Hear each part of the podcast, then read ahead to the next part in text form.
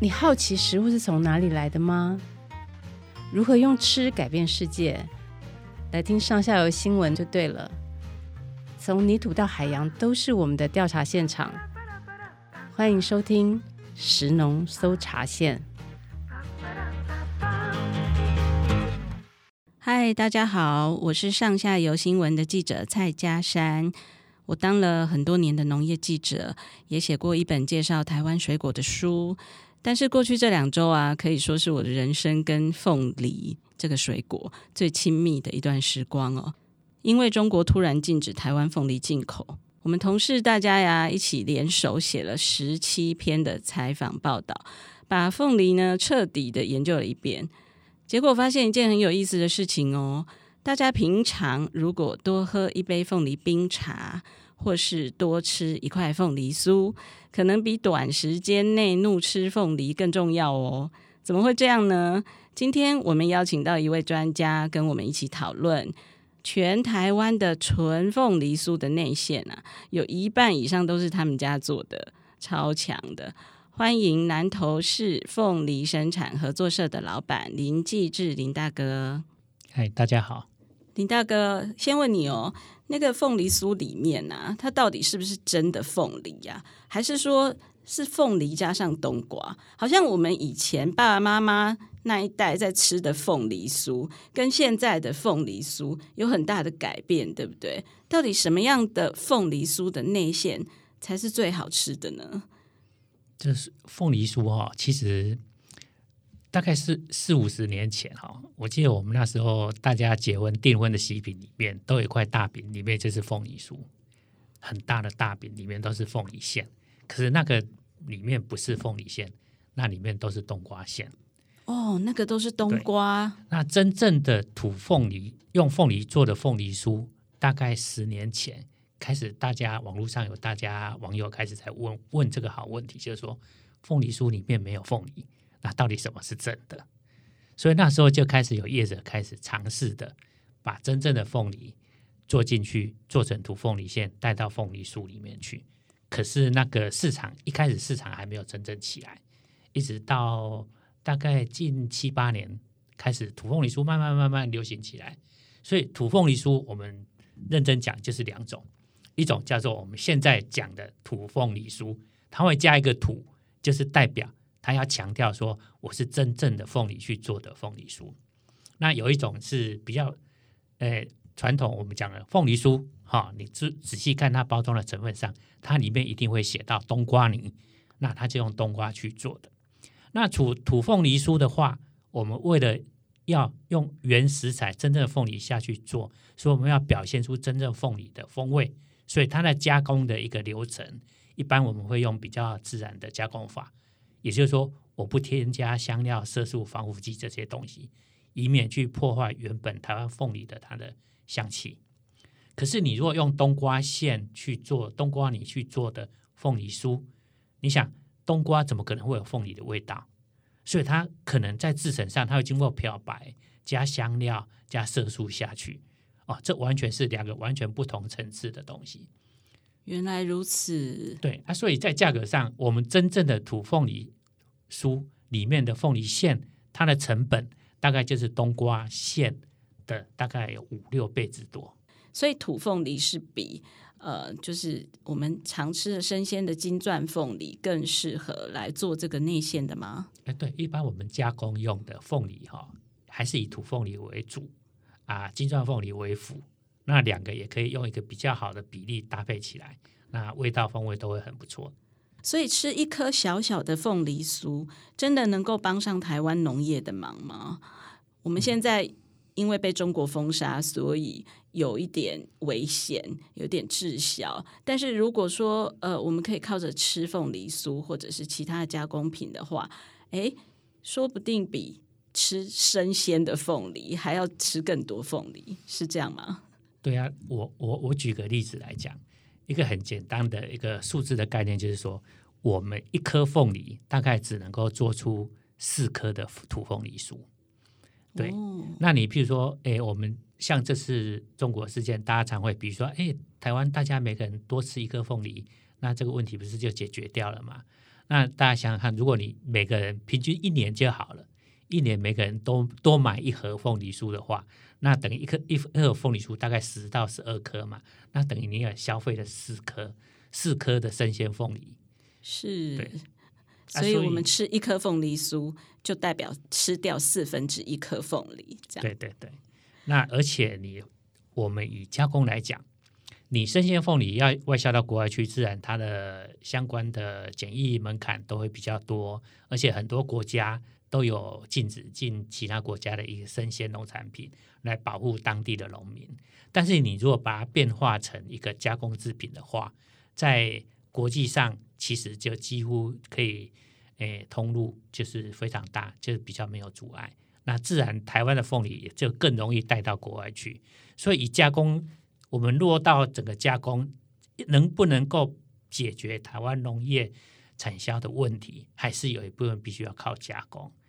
那像以前这个事情刚发生的时候，很多诶下面朋友都会提到说，那很简单啊，以前台湾不是都在做凤梨罐头销到全世界嘛，对不对？那我们这次凤梨那么多，就做罐头就好了。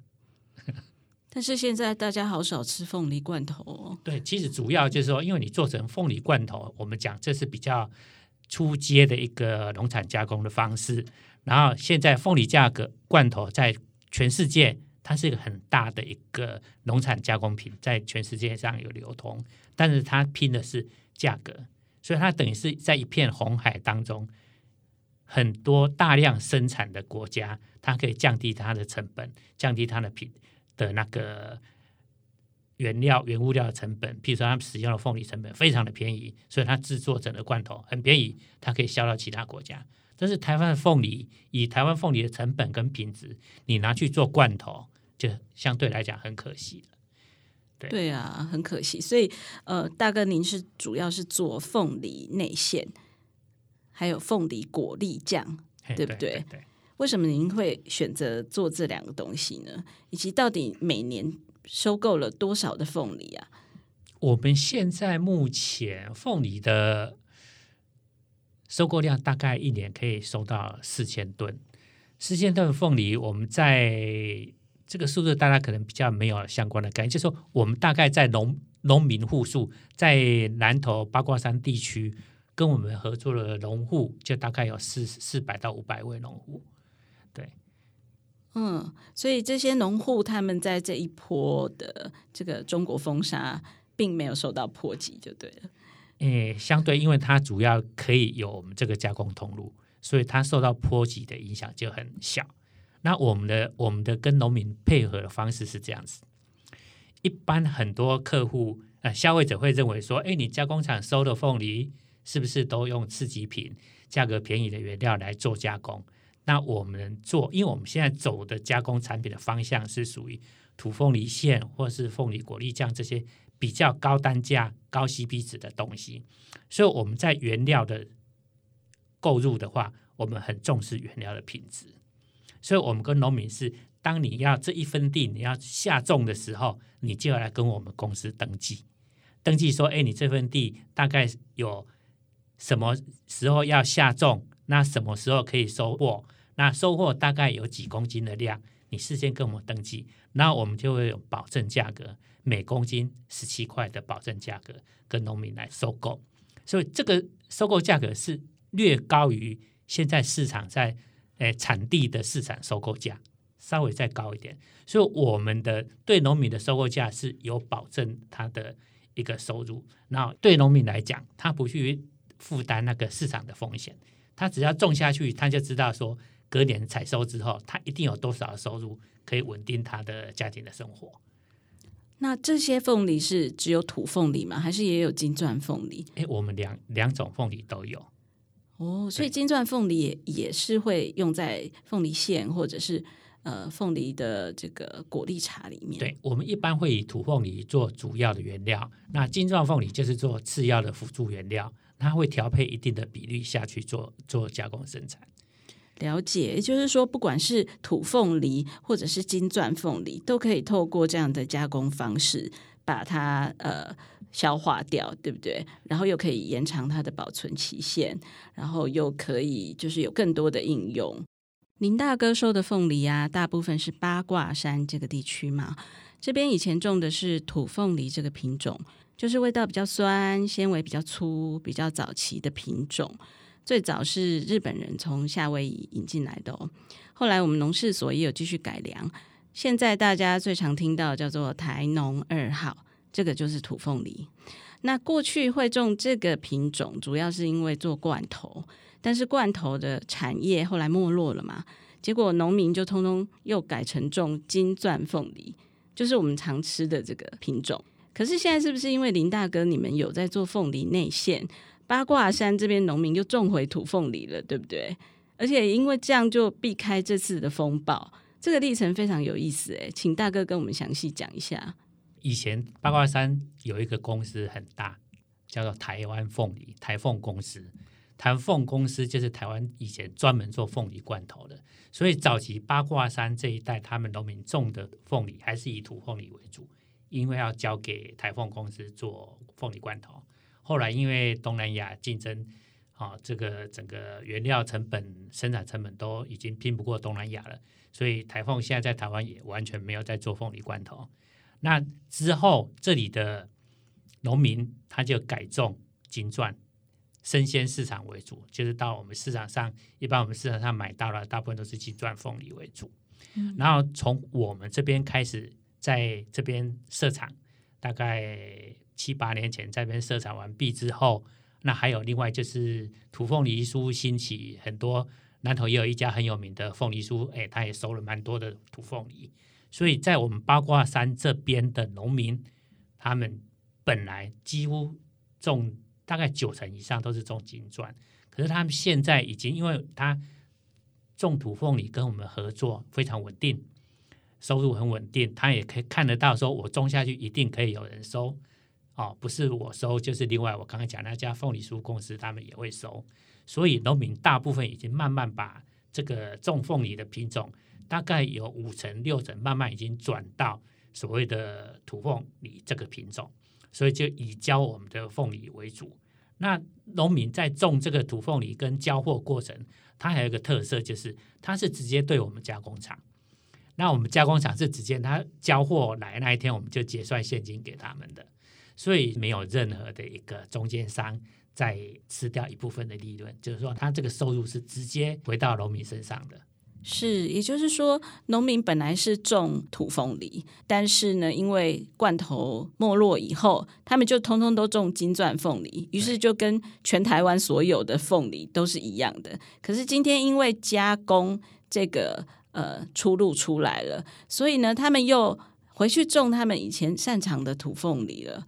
然后这个土凤梨呢，它甚至可以创造更高的产值，而且更稳定的这个收入。哎，对。所以农民他就会在他的生产，他要种植的方向，他会有自然的调整，而且做出来的凤梨酥啊，呃，它可以外销到其他国家。其实虽然现在中国不让我们的凤梨进去，可是我们的凤梨酥依然可以进去吧？对对对，还是可以进去。而且以我们台湾的农产品，我们强调是比较高品质，台湾的水果品质好。那当然我们要做出有台湾农产水果。特色的加工品出来，那它就整个市场定位跟区隔就会跟一般的所谓的量化、大众化的的一个农产加工品会有点不一样。所以目前台湾以凤梨来讲，在国际上在外销市场上卖的蛮不错的，有声有色的。哎，就是我刚才讲的，我们的凤梨果粒酱啊，还有我们的土凤梨酥啊，那还有一个就是我们的天然的凤梨果干哦。当然，东南亚也有很多凤梨果干。那他们因为他们的品种不一样，香味不足，所以他们的加工制成还是会有一些所谓的化学添加物。那台湾现在比较大家做的果干都强调比较天然的加工方式，来表表达，哎，吃到果干你就真的可以吃到台湾凤梨的那个芳香，那个香味，就是真的可以吃得到。了解。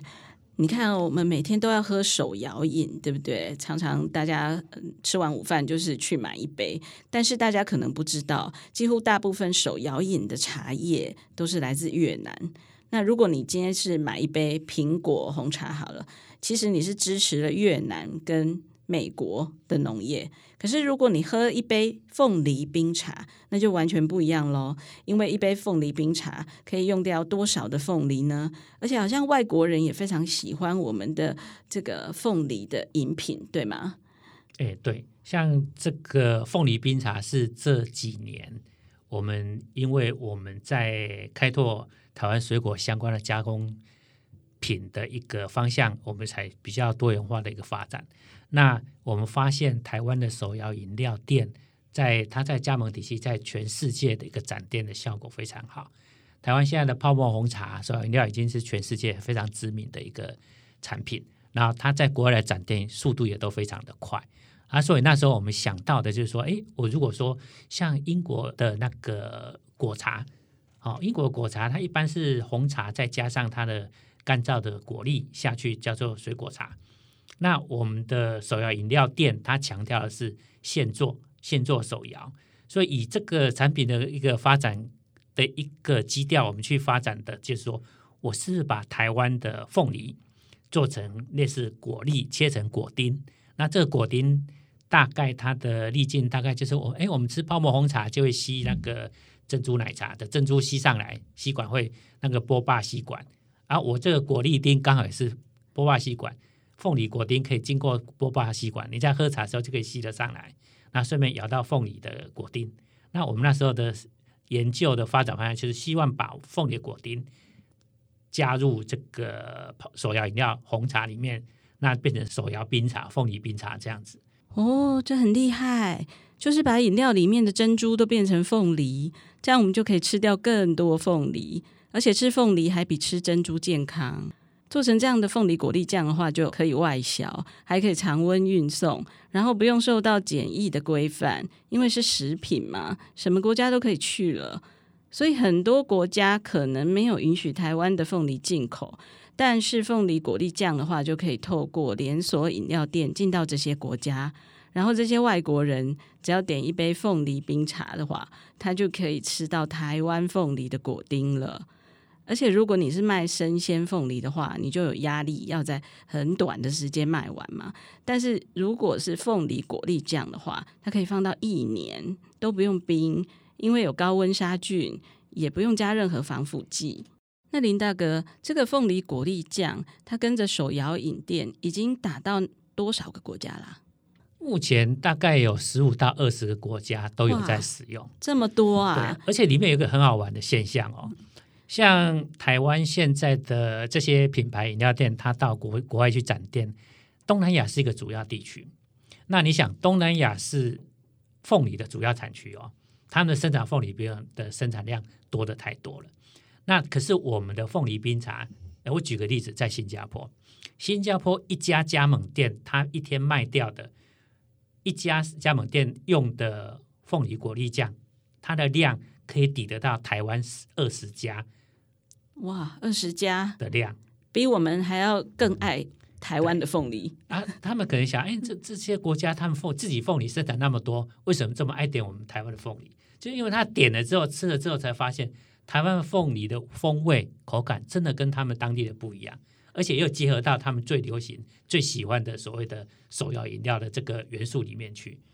是，也就是说，我们过去会想到外销的时候，可能会。觉得是比如说比较干燥的东西啊，可是如果透过这种果粒酱的话，它吃到的感觉就好像吃到新鲜的凤梨一样。对对对，而且在加工制成里面完全没有加那些化学的添加物，所以它表现出来的香味跟口感可以趋近于我们生鲜的凤梨那种感觉。那一杯凤梨冰茶可以用掉多少凤梨呢？嗯，大概平均来讲，一杯手摇冰茶。大概用掉十分之一颗的新鲜凤梨。OK，所以如果我连喝十天，我就相当于吃掉一颗凤梨了，对吗？对对对。哎，那林大哥，我想请教哦，我们的凤梨呀、啊，跟别的国家比起来这么贵，做成加工品真的有竞争力吗？别的国家应该也有凤梨馅呐、啊、凤梨果干这些产品吧？哎，国外也有，东南亚国家也有人想要去做土凤梨馅。可是他们的馅料吃起来就是跟我们就是完全不一样，那口感品质真的差非常多。嗯，那刚刚讲的这个凤梨冰茶里面的凤梨果粒酱，那个果粒，我们台湾金钻凤梨或是台湾土凤梨做出来的果粒香，那个凤梨的天然香味，就是跟他们本地土做出来完全不一样。所以我们的产品加工之后，我们打了市场，也是打所谓的我们讲的所谓的高品质的一个市场，高消费族群。像一杯手摇饮料店在东南亚国家，还是比如说，哎，他在越南，我有个客户他在越南，一杯手摇饮可以卖到将近台币九十块。哇，九十块，对对，在越南算是很贵了哈。对，可是还是热销。哦，对，嗯，他们在越南展店反而比。台湾很多所谓饮料店的展店的目标是在国外东南亚国家，或是日本，或是欧洲、美国。现在在国外展店变成是他们这些连锁手摇饮料系统的一个重点。那大哥你怎么看这一波中国封杀台湾凤梨的事件呢？因为听说你的业绩反而成长了，是吗？其实中国他出这一招，我们是想不懂了。他为什么要出这个动作？因为凤梨外销中国占台湾的总总产量也不过一成而已。这一成台湾要把它处理掉，其实技术性很简单，我们可以很简单的可以化解到这个临时的危机。那中国这一波动作，反而国际上不管是网络社群、网民或是国际的媒体，都争相报道这个事件。那这个事件反而让台湾凤梨这个东西。本来国外外国人也许他根本脑子里面从从来没有浮现过台湾凤梨的印象，可是因为这一波呢，有了台湾凤梨这个印象，相对的人的好奇心就会起来。以我们在商业角度上，我们一个东西新产品出来，就是要去拜托消费者，你愿不愿意来先试吃一下？因为你要肯试吃，有试吃的动作，才有可能决定后面会不会继续消费。那中国这一波。等于帮我们打了一很大的声量，很多国外的消费者会因为这一波愿意去好奇心去试试看，哎，台湾的凤梨也许是生鲜的，他想吃，哎，他那国家不一定吃得到，可是也许我们的凤梨酥、土凤梨酥，或者说，哎，我们手摇饮料店业者，他在国外展店的时候，哎，有台湾凤梨冰茶，他们就会，哎，凤台湾凤梨这印象一起来，他在点的时候，他很自然就会，哎，我点一下台湾凤梨冰茶。以前从来不点的，这次他可能会点点看，试试看看。那台湾我们刚刚讲说，我们的品质非常好，我们就怕他不来吃而已。是，他一试吃吃了，他就会成为老主顾了。对，我们的这个凤梨啊，不仅可以做凤梨酥、做凤梨果酱，还可以做成果干哦。呃，其实呃，我们最近研究发现说，我们果干也有在外销诶。哦，还有日本啊、韩国啊、加拿大都来问。东南亚市场，他们也虽然很爱吃甜，可是他们也开始有了这个天然健康的这个诉求哈，也想要来尝试我们台湾凤梨做的果干。所以啊，很多农友都认为说，加工真的是呃我们台湾农业不可或缺的一个区块，不但可以提升附加价值，延长呃保存的期限，对不对？生鲜凤梨到不了的地方呢，加工品可以帮你带过去，这样子。让全球都享用台湾厉害的水果做出来的好滋味哦！今天很感谢林大哥跟我们分享这么多有趣的知识。上下游新闻会持续为大家调查食物背后的故事，请大家记得留言哦，还有填问卷来敲碗。你想听什么？我们帮你调查，讲给你听。也记得没事就来网站逛一逛，我们每天都有精彩的新闻等你哦。以上内容是由上下游新闻团队制作我们是一个线上媒体特别针对农业食物跟环境制作每日新闻与深度的调查报道欢迎大家上网搜寻上下游新闻市集。